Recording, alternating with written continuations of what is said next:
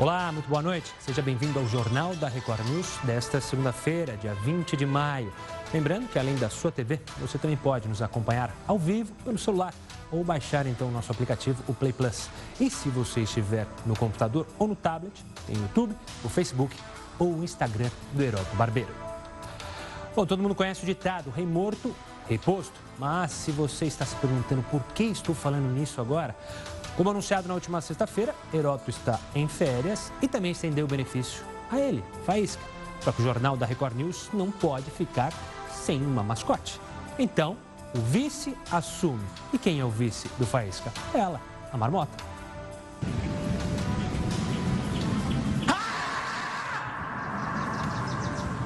Calma, menina. A gente sabe que lidar com os gatunos não será fácil para você. Por isso que aconselhamos a Marmota a buscar na literatura ajuda para assumir o posto do Faísca e lidar com os gatunos do nosso país. E olha ela aí, já escolheu o, o, seu livro e botando a leitura em dia. Escolheu um livro bem propício, né? Você de casa deve conhecer, né? Um livro de autoajuda de Mark Mason, um nome bem propício. A gente dá uma ajeitadinha ali para não ficar chato na sua casa. Mas você aí de casa tem alguma dica para marmota não ser apenas uma vice decorativa? Mande a sua opinião aqui nas nossas redes sociais. Vamos agora ver um destaque do site r7.com. Nossa equipe separou para vocês. Aí, ó, o dólar subiu de novo. Pela quarta vez seguida, o dólar foi lá para o alto. A gente já está batendo 4,10, mesmo com a intervenção do Banco Central, hoje com ações para tentar fazer a moeda baixar, não teve sucesso, muito pela instabilidade política do nosso país. Veja também agora outras notícias para você saber de fato em que país vive.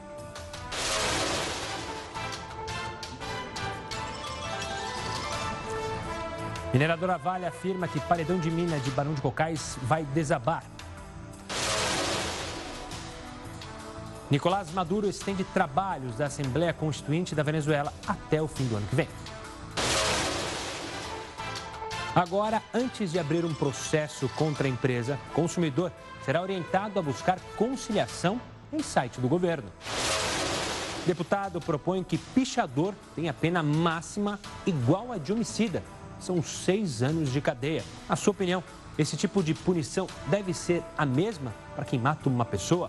Mande sua opinião no Twitter do Heródoto Barbeiro, o arroba hbarbeiro, no Instagram, arroba h.barbeiro, ou então pelo WhatsApp 11 942 128 782. O governo pode conceder pensão a crianças com microcefalia. Mães não perderiam o benefício quando forem trabalhar. Cadastro obrigatório ambiental é adiado pela sétima vez consecutiva. Ambientalistas dizem que vale a pena descumprir a lei. Hoje tem o outro lado. Justiça decide que clientes de plano de saúde podem pedir reembolso de lentes usadas em cirurgia de catarata. E em prisão manciliar, Paulo Maluf pretende parcelar multa de apenas um milhão de reais por lavagem de dinheiro. É o quê? Mas Procuradoria-Geral da República pede que o pedido seja rejeitado. Exemplo de empreendedorismo. Presidiário Fernandinho Beiramar vende livros e produtos online eu não acredito no que eu ouvi. Será que pode? Gaveta do Jornal da Record News. Quando serão preenchidas as vagas do programa Mais Médicos? presidente do México anuncia fim de benefícios fiscais para grandes empresas. Enquanto isso, na Ucrânia, o novo presidente dissolve parlamento em busca de apoio para governar. A Semana Nacional da Educação Financeira tem entrevistas especiais no Jornal da Record News. No Dia Mundial das Abelhas, ONU alerta para a queda global do número de polinizadores. Vamos mostrar. Prestes a completar quatro meses, tragédia da Vale em Brumadinho deixa 241 mortos e 29 desaparecidos. Na imagem do dia, tem esse Homem-Aranha aí da vida real em Paris. O escalador resolveu subir a Torre Eiffel pelo lado mais fácil e sem nenhuma proteção. O Jornal da Record News está em multiplataforma e, por meio delas, você pode nos cobrar a busca da isenção e a busca do interesse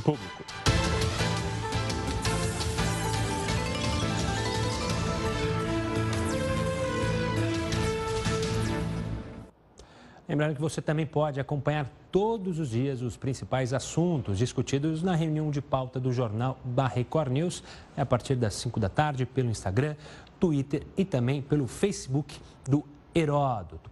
E você pode fazer os seus comentários sobre o jornal usando a hashtag JRNews. Assim, a gente consegue saber o que você está achando do nosso jornal. Vá lá no Twitter, no Facebook, no Instagram, onde quer que seja e deixe a sua opinião. Bom, vamos para o nosso mote, já aqui na tela. Hoje é um autor desconhecido com a frase do nosso mote. Jornalismo é contar para parte de uma sociedade o que a outra está fazendo. Esse também é um desafio aqui de toda a equipe do Jornal da Record News. Olha só, a mineradora Vale afirmou que o paredão de mina em Barão de Cocais, Minas Gerais, vai desabar. Mas o governo de Minas alega que, que caso ocorra a queda desse talude, as chances da barragem se romper são de 10 a 15%.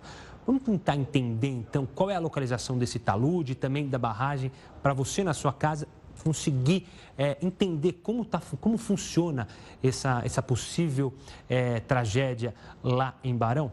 O talude, essa espécie que você está vendo aqui, ó, o talude parece uma escada, uma encosta que parece uma escadaria. Você está vendo aí na parte de cima do seu vídeo, ela fica em volta da cava da mina, que é o lugar onde se retira o minério de ferro. Conforme a cava vai ficando mais profunda, com a retirada ali é, dos objetos, fica mais difícil do talude, que está lá em cima, aguentar e a estrutura pode arrebentar e, se movimentar, e como ela está se movimentando cerca de 7 centímetros por dia, esse prognóstico dela, é, dela desabar em poucos dias. Se ela cair, isso provoca o desabamento da barragem, pode provocar o desabamento da barragem sul, pela movimentação de terra que vai acontecer, que fica a um quilômetro. Vocês estão vendo aqui a cidade, aí no meio está ali a barragem.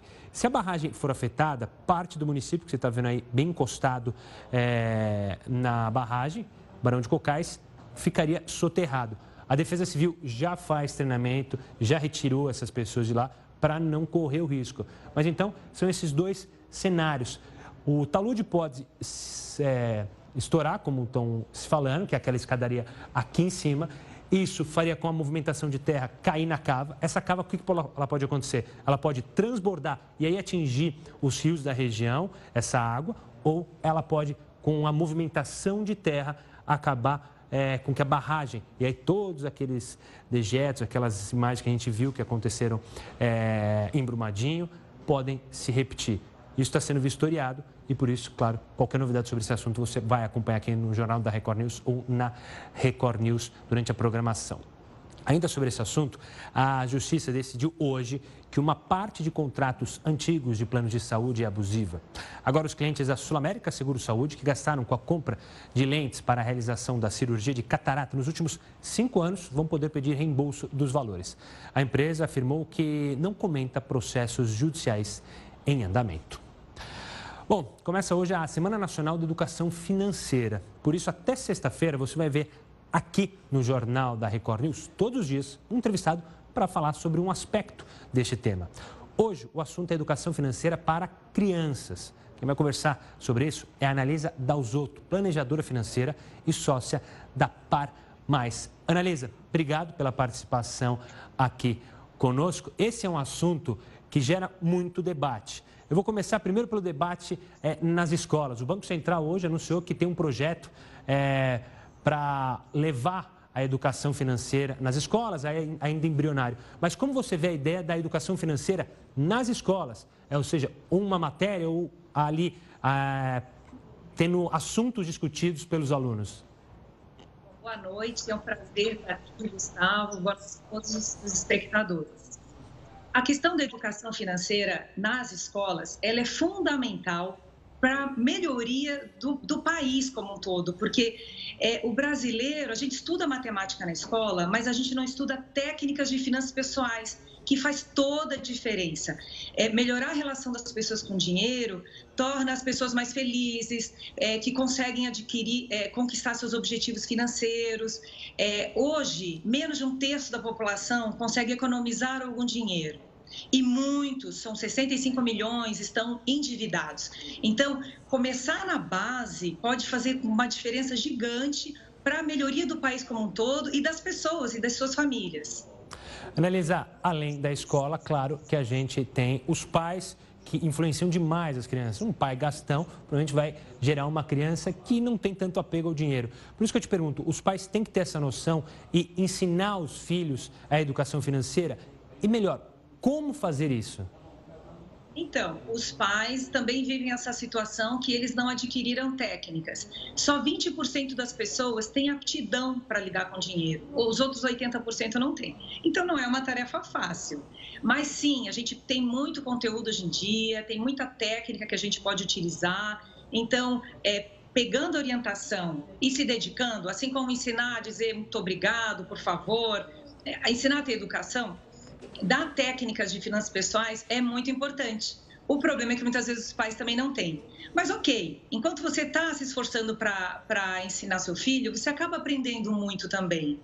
Então, uma, uma dica é, muito simples é ter objetivos, tanto para os pais quanto para os filhos. Claro que a criança pequena, você tem que começar devagarinho, dar um objetivo pequenininho para ela. Mas ter objetivos ensina você a ter uma meta, ensina você a abrir mão de um, a tolerar uma certa frustração de não poder adquirir alguma coisa agora, porque você está é, contando com aquilo para o futuro. Enfim, os pais aprendendo, eles vão ajudar os seus filhos e vão se ajudar. Nelisa, quem já tem uma noção, é, algum pai aí mais novo que tem uma noção é, em, com dinheiro, com gasto, tem alguma idade? Alguém se fala em idade para você começar a ensinar os filhos o, valor do dinheiro? Dá para ter uma noção? Começar ali aos três aninhos, aos cinco, aos seis, aos sete?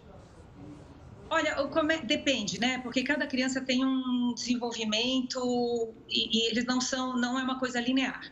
Mas você começar a fazer cálculos simples, matemáticos, então vamos no mercado, dá um dinheirinho para o seu filho escolher alguma coisa no mercado. Ali ele vai aprender a fazer escolha, ali ele vai aprender a fazer conta, então, aos poucos, ele vai aprendendo muitas coisas, é muito importante isso. Ah, vai pagar alguma conta na padaria? Dá o dinheiro para seu filho, faz ele contar o troco. É, então, assim, essa parte da matemática, ela, ela já é bem rica.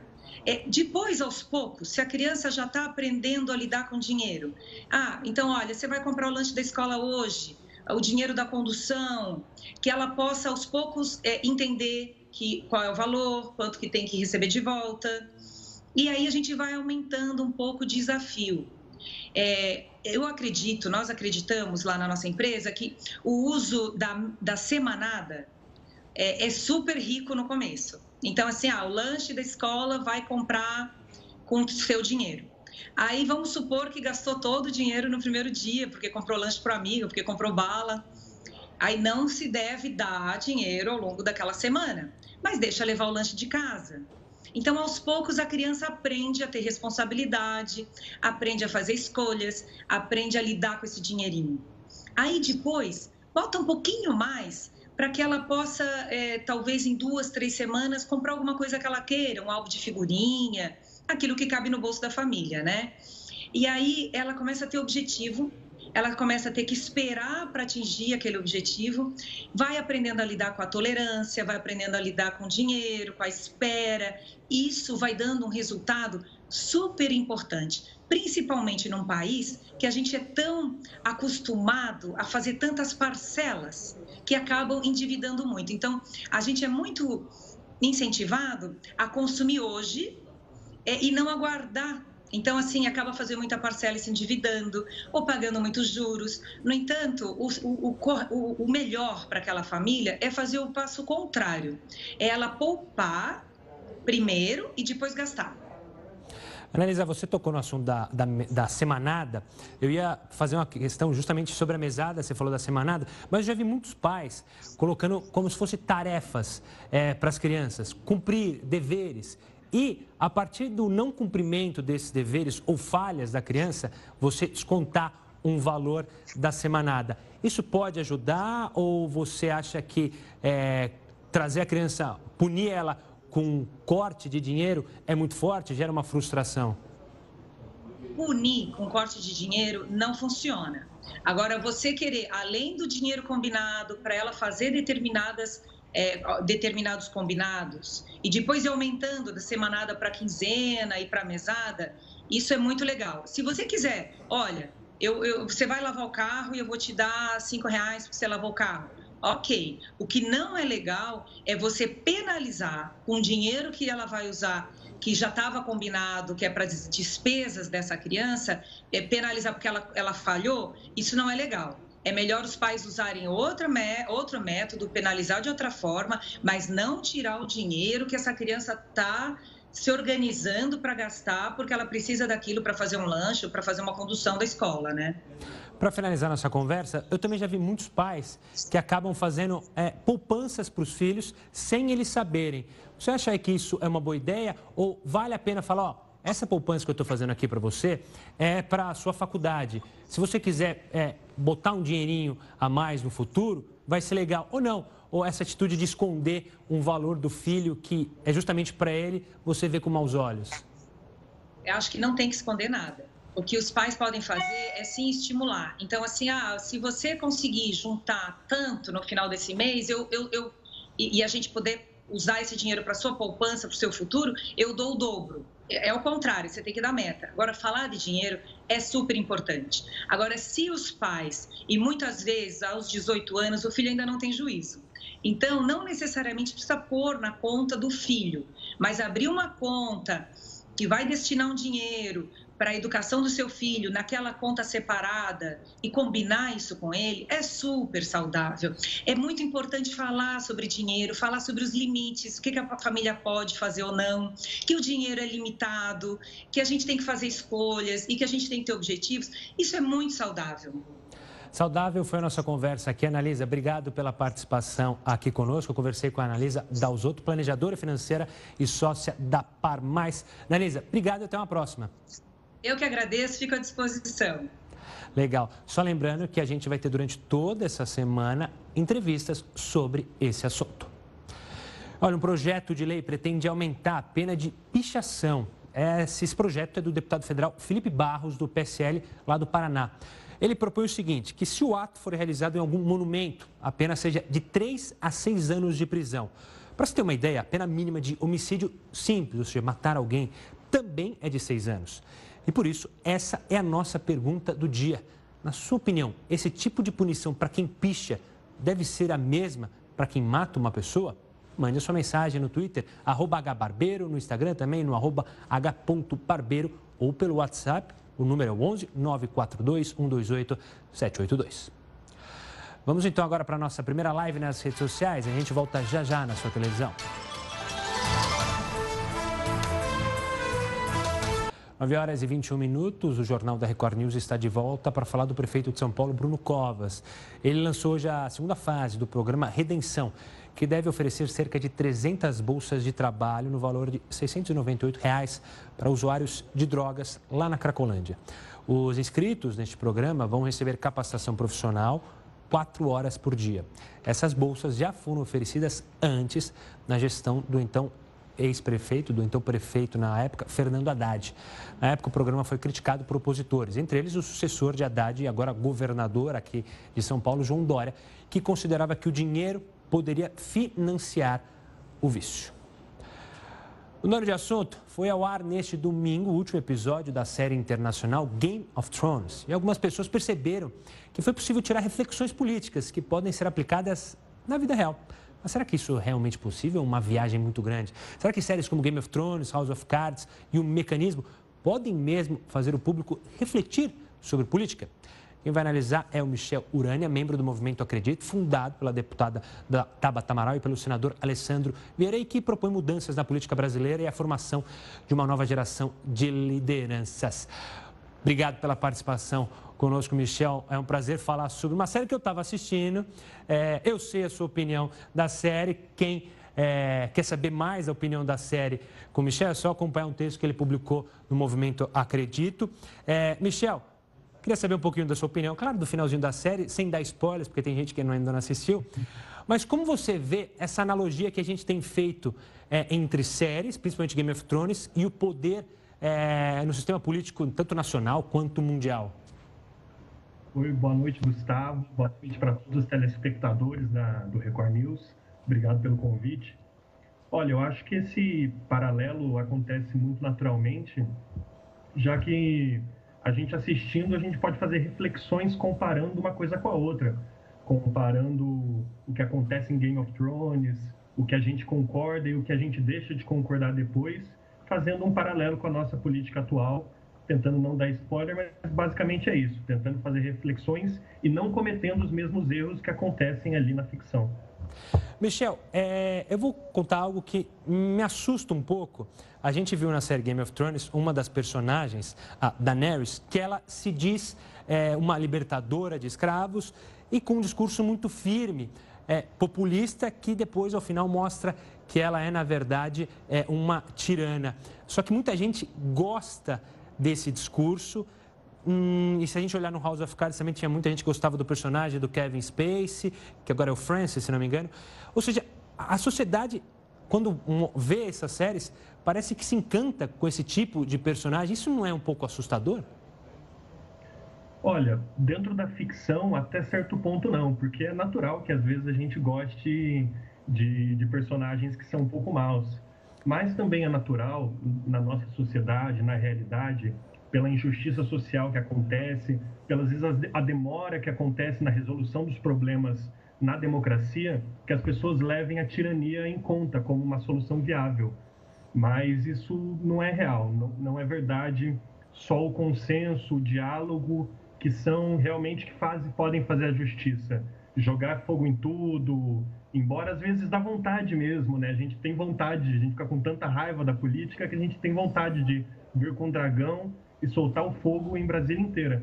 Mas isso não ia resolver as coisas de verdade, não ia trazer justiça. E esse eu acho que é, é a grande lição de Game of Thrones. Só o consenso que não, não, não vou dar spoiler, mas é só o consenso que agrada a justiça que traz a democracia e o bem, chega mais perto, pelo menos, do bem de todos. Michel, claro que as séries, elas não têm o objetivo de ensinar algo, é, o objetivo é simples de entreter as pessoas que estão assistindo em casa. Mas você acha que elas têm ajudado séries como essas que a gente citou, Game of Thrones, House of Cards, Mecanismo, entre tantas outras, a incentivar as pessoas a entenderem um pouco de como é a política, é, gostar, odiar, vai de cada um, mas pelo menos entender um pouco como funciona a política, mesmo usando a ficção para demonstrar algo? Uhum. É, até achei, é muito importante isso aí que você falou, que ah, mesmo que as séries tenham um propósito de ter algum tipo de mensagem, tem que se tomar cuidado para não tentar ensinar, né? E sim gerar uma reflexão. É... Mas eu acho que sim, as séries têm esse poder de influenciar as pessoas, de trazer a vontade de participar da política e tudo mais, e fazer reflexões profundas muito naturalmente. Para finalizar, alguma dica de séries para quem ficou órfão de Game of Thrones, agora que não terá mais o domingo à noite, é, as famílias, a família Stark, o dragão, enfim? Olha, fica a dica, uma série que eu gosto muito e, e traz muitas reflexões, é a série Merli. Não tem guerra, não tem dragão, não tem magia, mas é uma série de um professor de filosofia, está na Netflix e é muito legal, uma série da Catalunha e é isso aí. A gente tem que fazer reflexões e se a gente afundou, a gente tem que chegar à superfície juntos e shallow now. Michel, obrigado pela participação aqui conosco. Só relembrando, Michel publicou um texto para você que assistiu Game of Thrones e que gosta é, de política, para entender, é só ir lá no, na página do Movimento Acredito, que está ah, o texto na íntegra, como nota do Movimento Acredito, né, Michel? Obrigado pela participação. Valeu, Gustavo. Até mais. Beijo para todo mundo. Um grande abraço. Você gostou do final de Game of Thrones? Participa lá com a gente na nossa live e diga se você gostou ou não gostou.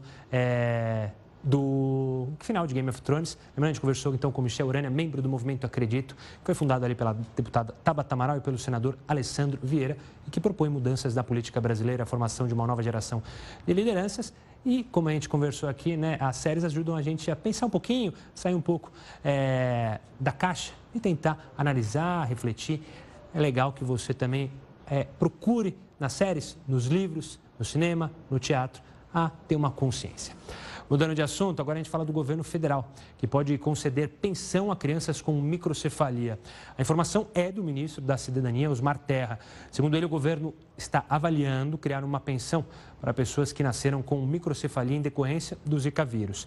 De acordo com o ministro, a ideia é evitar que as mães das crianças com malformação cerebral, que recebem o benefício de prestação continuada, percam o benefício quando começarem a trabalhar.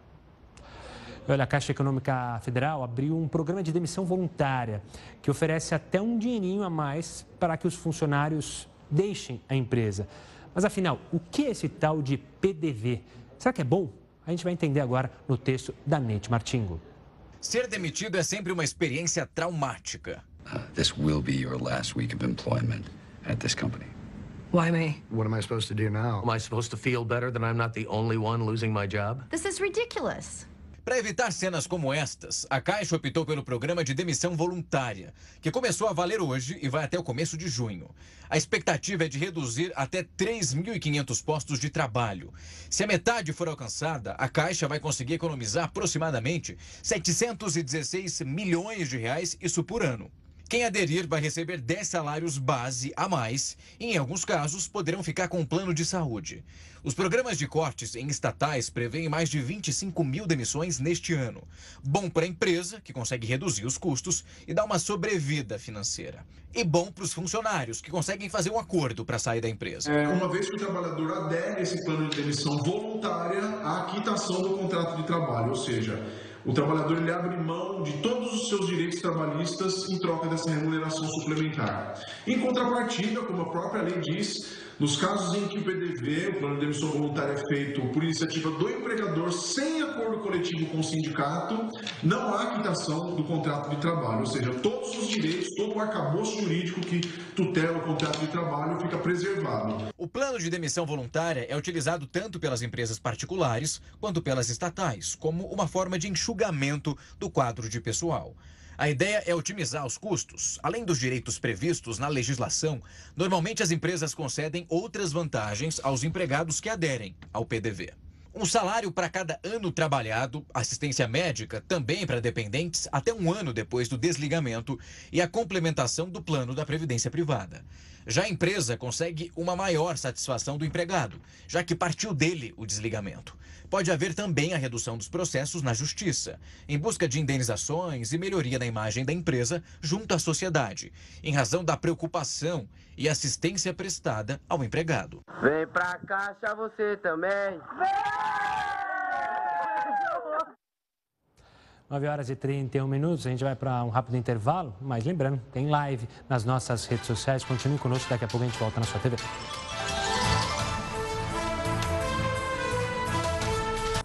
JR News está de volta com uma pergunta para você. É, você sabe quais foram as marcas mais compradas no mundo? Pois é, um relatório mostra que elas foram, lembra, foram lembradas mais de um bilhão de vezes. Então vamos ver algumas delas aqui no nosso telão. É, o ranking global de marcas, domicílios comprados ao menos uma vez. Essa número um era barbada, né? Quem não imaginaria que seria a Coca-Cola? Ela aparece ali com 41,9% é, de pessoas que compraram menos uma vez. Colgate, você que escova os dentes, 60,5%. É, é, a Mage, aí, é, gigante dos produtos de alimento, 31,2%. Lifebuoy, com, 22, com 26,3%. Aí, em quinto, outra marca é, relacionada a alimentos, a Lifebuoy com medicação, é, 29,6%. Aí, o top 5 eh, do ranking global de marcas. Sentiu falta de alguma aí é, na sua casa? Usa alguma dessas? Provavelmente sim, né? Enfim, 9 horas e 36 minutos. Agora a gente fala da Procuradoria-Geral da República, que está investigando pelo menos 10 casos em que procuradores tiveram os celulares hackeados. Rodrigo Janot, por exemplo, teve o aparelho hackeado, hackeado na véspera de se aposentar do Ministério Público Federal em alguns ataques a roubos de identidade e até sequestro de contas de aplicativos de mensagens como o WhatsApp. Nesses casos, mensagens falsas podem levar os usuários a clicar ou então fornecer informações que permitem a fraude. O Brasil deve ultrapassar os Estados Unidos como maior produtor de soja do mundo. E a planta invadiu até mesmo a Amazônia. aquela floresta que já tinha sofrido com a invasão do boi. Veja agora no texto da Jéssica Veloso. Quando pensamos na Amazônia, vem à mente aquela área imensa, repleta de verde, animais e ar puro, ar muito. E nem passa pela cabeça que a região pode estar ameaçada pelo agronegócio, mais especificamente pela plantação de soja. A fronteira agrícola brasileira já ultrapassou a Amazônia há muito tempo e está chegando no rio Amazonas, na cidade paraense de Santarém. O município está se tornando ponto de encontro para o comércio de soja. Isso porque é lá que passa a BR-163, que conecta Santarém a Cuiabá. A via é usada diariamente por centenas de caminhões que carregam grãos de soja. O agronegócio é uma das principais bases da economia do Brasil, mas, em contrapartida, é o maior responsável pelo desmatamento de florestas no país cerca de 20% da Amazônia já teriam sido destruídos para dar lugar à criação de gado e ao plantio de soja. Nesta safra, o Brasil pode colher 123 milhões de toneladas de soja. Vai ultrapassar os Estados Unidos, que tem colheita estimada em 113 milhões de toneladas. Só que a expansão dos campos de soja na Amazônia ameaça as demarcações de áreas indígenas, como a da etnia Munduruku. As plantações estão a uma distância de 10 metros das casas dos índios. E como toda plantação, a de soja também precisa de alguns cuidados. Para manter os grãos sadios e longe das pragas, é preciso usar agrotóxico. Toda semana o veneno é aplicado na soja. Resultado: ânsia de vômito, coceira na pele, falta de ar e tonturas. Isso sem contar a contaminação dos rios e das plantações dos próprios indígenas. O avanço do agronegócio preocupa. E não só os índios da região que estão com a vida em risco. A Amazônia, grande patrimônio da terra, também sofre. Eu vi você numa foto com uma mulher aí, pelo amor de Deus, é um espetáculo. Do PSB de São Paulo sobre o relatório aprovado em uma comissão mista e que altera o Código Florestal. A medida provisória está sendo acusada de empurrar indefinidamente o cadastro de proprietários rurais e de afastar o compromisso deles com o meio ambiente. Isso é verdade? Quem está aqui para dar sua opinião sobre o assunto é o senador Irajá Abril, do PSD do Tocantins. Senador, obrigado pela participação aqui conosco para falar sobre esse tema tão importante. Senador, eu já te pergunto com a questão mais óbvia. É, deputados e alas que são contrárias a essa proposta, a esse relatório, falam que isso está empurrando quem desmatou é, os crimes ambientais lá para frente. É verdade ou não? Bom, Gustavo, é, primeiramente eu quero agradecer a oportunidade de estar aqui no Jornal da Record. É, embora eu respeite a opinião do deputado federal Rodrigo, que falou a respeito da MP 867, mas eu discordo dele no, no mérito, no conteúdo.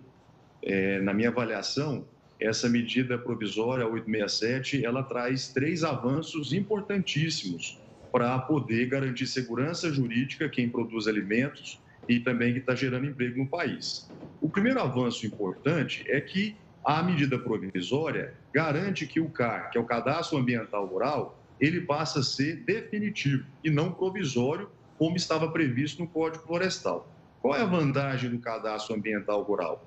É que todo produtor rural brasileiro, seja pequeno, médio ou grande, ele passa a ter a obrigação, junto ao órgão ambiental do seu estado, de poder declarar o que, que ele tem de reserva legal, o que, que ele tem de APP protegida nas margens de córregos e rios, e também, eventualmente, o que ainda falta ele cumprir com a legislação ambiental. Essa exigência, aprovada a medida provisória, ela passa a ser obrigatória para todos os produtores rurais do Brasil. O segundo avanço importante no texto é que ele estabelece que o PRA, que é o Programa de Regularização Ambiental, que é um instrumento criado pelo Código Florestal aprovado em 2012, ele possa ser prorrogado até o final deste ano, que é dia 31 de dezembro de 2019, podendo, facultado ao governo federal, ser prorrogado por mais um ano. O que, que ocorre? Os programas de regularização ambientais que foram criados a partir do Código Florestal em 2012, apenas 14 estados regulamentaram essa legislação, ou seja, criaram critérios e regras para que os produtores que estavam pendentes com a legislação ambiental pudessem aderir ao PRA e assim criar a condição e o prazo necessário para ele poder se regularizar, ou compensar a sua reserva, ou deixá-la regenerar, ou, é, enfim, poder se adequar à legislação vigente. O que ocorre é que três estados, nós somos 27 estados, três estados ainda não regulamentaram. E, portanto, esses produtores ficaram numa situação de não poderem aderir ao PRA. E essa medida provisória, ela estabelece que se nesse prazo de até dois anos, os estados que ainda não apresentaram a sua regulamentação, que esses produtores poderão fazer com a regulamentação do Código Florestal Federal, não ficando assim mais é, pendente da boa vontade dos estados para que eles possam entrar nesse programa de regularização. O terceiro, e também tão importante quanto os dois pontos que eu mencionei, é também é, o estabelecimento de critérios no Código Florestal, que ficou descoberto no artigo 68, e essa medida provisória trata deste assunto no artigo 1, que estabelece os critérios para que os autos de infração possam ser feitos é, de acordo com a legislação vigente. O que ocorre é que, em muitos casos, Gustavo, o, o, o fiscal do, do, do, órgão ambiental, do IBAMA, que é o órgão federal, estava indo até a propriedade rural e exigindo determinadas coisas que a legislação na época não permitia. Eu vou te dar apenas um exemplo. É, a lei, por exemplo, da Reserva Legal do Cerrado, ela foi instituída em 1989, passando a partir de 1989 a ser obrigada toda a propriedade rural do Cerrado, do bioma Cerrado, a proteger a sua reserva. Só que tinham fiscais que estavam cobrando isso antes da regra, ou seja, antes de 1989, e isso é inconstitucional. Então, a MP ela é, cria esses critérios e, dessa forma, garante a segurança jurídica para que o órgão ambiental possa cobrar os produtores e também para que os produtores possam se adequar à legislação. Senador, você falou justamente do Cerrado e o deputado Rodrigo, ele cita o Cerrado dizendo que vai ter uma espécie de anistia para quem desmatou lá atrás. Isso é verdade? Ou seja, vai ter uma espécie de anistia para quem desmatou antes aí de 89 ou não? A, a, medida vai punir sim aquele que desmatou, vai ter a oportunidade dele reflorestar, enfim? Não, absolutamente. É como eu disse, eu respeito a opinião do deputado Rodrigo, mas discordo é, no conteúdo. O que esse artigo, que é o artigo 1 da medida provisória 867, traz é apenas é, a, a, a, transparência no critério das fiscalizações, porque é, tinham situações em que o fiscal, por exemplo, ia numa determinada propriedade rural em São Paulo ou em Minas Gerais, onde existe o bioma Mata Atlântica, e exigia é, obrigações que eram posteriores à existência da Lei da Mata Atlântica, que foi instituída em 1965. Portanto, o produtor ele não pode ser penalizado exigindo dele algo que a lei na época é, não, não facultava. Então, é, essa medida provisória ela apenas estabelece critérios para que os, os, os fiscais do IBAMA possam fiscalizar com toda a legitimidade e transparência e também que os produtores possam se adequar a legislação vigente. Senador, obrigado pela participação aqui conosco e pelas explicações dessa MP tão importante. Senador, até uma próxima. Muito obrigado. Aí a gente conversou com o senador Irajá Abreu, do PSD do Tocantins, como você sempre vê aqui no Jornal da Record News. Sempre tentando colocar os dois lados para você aí optar, achar que é bom, que é ruim, enfim, sempre o nosso compromisso com você, telespectador. Agora a gente vai para um rápido comercial. Daqui a pouco o JR, JR News está de volta. Continue conosco. 9 horas e 49 minutos. O Jornal da Record News está de volta para tratar agora de assuntos internacionais. É que promotores da Suécia pediram a detenção de Julian Assange, fundador do site Wikileaks. Ele é acusado de abusar de uma mulher em Estocolmo, capital sueca. Esse caso teria acontecido em 2010. A promotoria do país escandinavo pede que Assange seja detido em ausência, já que ele está preso desde o mês passado em Londres. Você lembra das imagens dele sendo retirado é, da embaixada do Equador? O fundador do Wikileaks também é alvo de um pedido de extradição lá dos Estados Unidos. Esse é o que ele mais teme, onde é acusado de conspirar para invadir um computador do governo norte-americano que continha informações sigilosas essa acusação lá dos Estados Unidos é a que Julian Assange mais teme, porque ele se diz perseguido é, nos Estados Unidos por ter revelado vários segredos de Estado. A gente deixa a Europa para falar da América do Sul. Na Venezuela, a Assembleia Constituinte vai estender os trabalhos até o fim do ano que vem. O órgão, convocado por Nicolás Maduro em 2017, na tentativa de esvaziar os poderes da Assembleia Nacional, que é ocupada por é, oposição, só deveria funcionar até agosto deste ano. Agora, o presidente venezuelano também propõe antecipar as eleições do parlamento oficial do país, que é liderado pelo opositor Juan Guaidó. São as tentativas sequentes de Nicolás Maduro de se perdurar. Lembrando que agora tem a Noruega, já que a gente falou há pouco da Suécia, um país que está tentando auxiliar é, na moderação para tentar chegar à paz lá na Venezuela. E na Ucrânia, veja só essa. O humorista, vamos lá, Volodymyr Zelensky assumiu hoje a presidência da Ucrânia. Logo de cara, ele anunciou que vai dissolver o parlamento ucraniano. A dissolução abre caminho para que um novo chefe de Estado convoque eleições legislativas antecipadas, ou seja, para, que, para daqui dois meses. Eleito com 73% dos votos no mês passado, ou seja, uma vitória esmagadora, Zelensky é inexperiente na política e busca um caminho para ter força no Congresso para aprovar suas medidas. Agora, o presidente do México, Andrés Manuel López Obrador, anunciou hoje o fim de benefícios fiscais para grandes empresas, algo que é cobrado aqui no Brasil.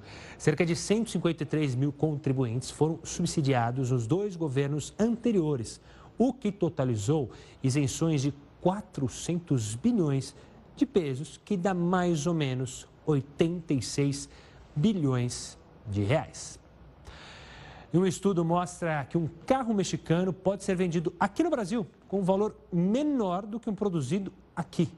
Mas você deve estar se perguntando, por que os carros fabricados por aqui são tão, são tão caros? A gente tem duas telas aqui para você tentar entender. Produção de carros versus Brasil e México. No Brasil, vamos ver aí ó, a barrinha de impostos, 44%. Isso ajuda o preço a ir lá para o alto. No México, essa, esses impostos não chegam a 18%. Olha a diferença gigantesca e isso reflete no valor do que você paga. A gente tem também mais uma explicação. Por que dessa diferença de México para o Brasil?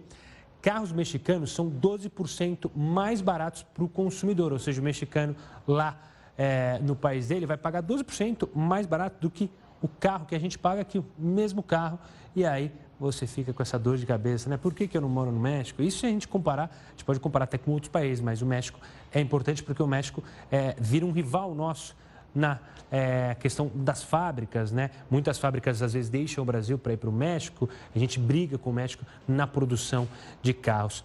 Tá aí alguns dos motivos porque lá é tão mais barato. E hoje é Dia Mundial das Abelhas. Pois é, apesar de muita gente ter medo ou gostar apenas de longe, elas cumprem um papel muito importante para o equilíbrio do ambiente. O problema é que se continuarmos neste ritmo, as abelhas podem desaparecer. É, pois é. Veja agora os detalhes no texto do Felipe Leme. Segundos para pensar em coisas que você consome que vêm de abelhas. Você conseguiria lembrar de quantas? Tempo!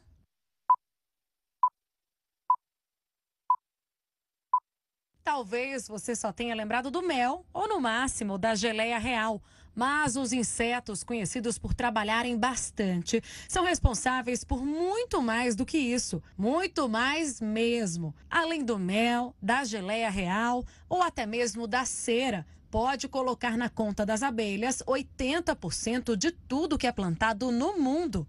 Fica afastado, rapaz. Isso aqui é poderoso.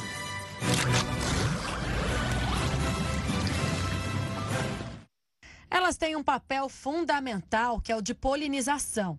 As abelhas espalham pólen de diversas espécies vegetais, ajudando na reprodução e perpetuação da flora. Por exemplo, 100% das amêndoas, 90% das maçãs, 50% dos pêssegos e 30% das laranjas são plantadas graças ao trabalho das abelhas. Elas fazem um trabalho invisível, mas essencial para a continuidade da existência das espécies, inclusive a humana. Eu pego um pouco de pólen aqui, salpico ali. Uma pitadinha aqui, mais um tiquinho ali. Tá vendo? É como fazer mágica. Albert Einstein, ele mesmo, resumiu bem a importância desses animaizinhos. Ele afirmou que se as abelhas desaparecessem da Terra, a humanidade teria apenas mais quatro anos de existência. Sem abelhas, não há polinização, não há reprodução da flora e sem flora não há animais. Sem animais, não há raça humana.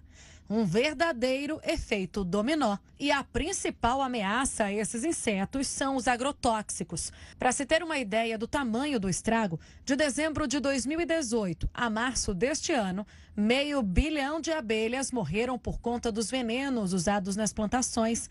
No Brasil, o uso desse veneno é crescente e confere ao país o título de campeão mundial de consumo de agrotóxicos em estatísticas que crescem todos os anos. Por ano, cada um de nós toma, em média, 7 litros de veneno. Além de cobrar políticas públicas que incentivem a redução do uso de agrotóxicos, nós podemos tomar algumas medidas para contribuir no aumento da população de abelhas. Você pode, por exemplo, plantar flores diferentes em vasos ou no jardim para oferecer uma dieta rica e variada às abelhas. Outra atitude é perder o medo delas. Lembre-se que elas não querem te atacar, porque morreriam fazendo isso.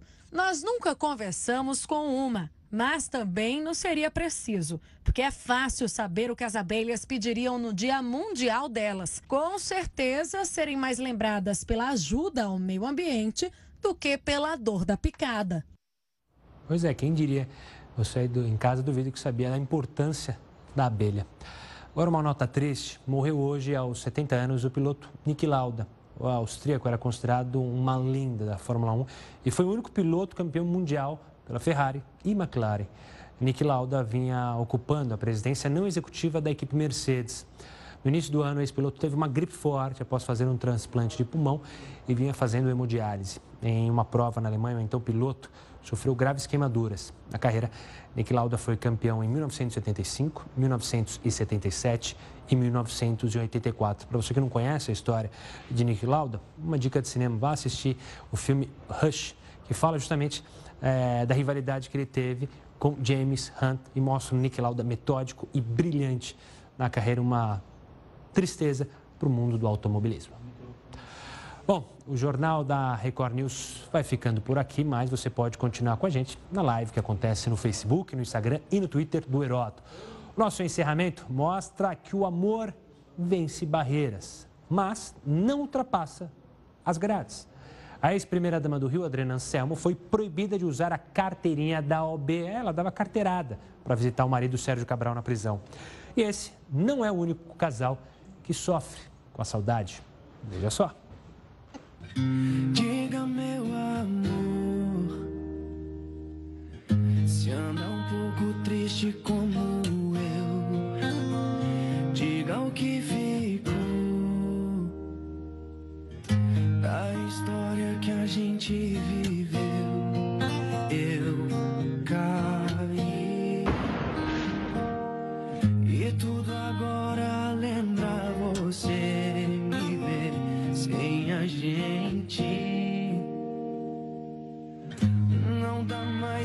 Sei que sou seu.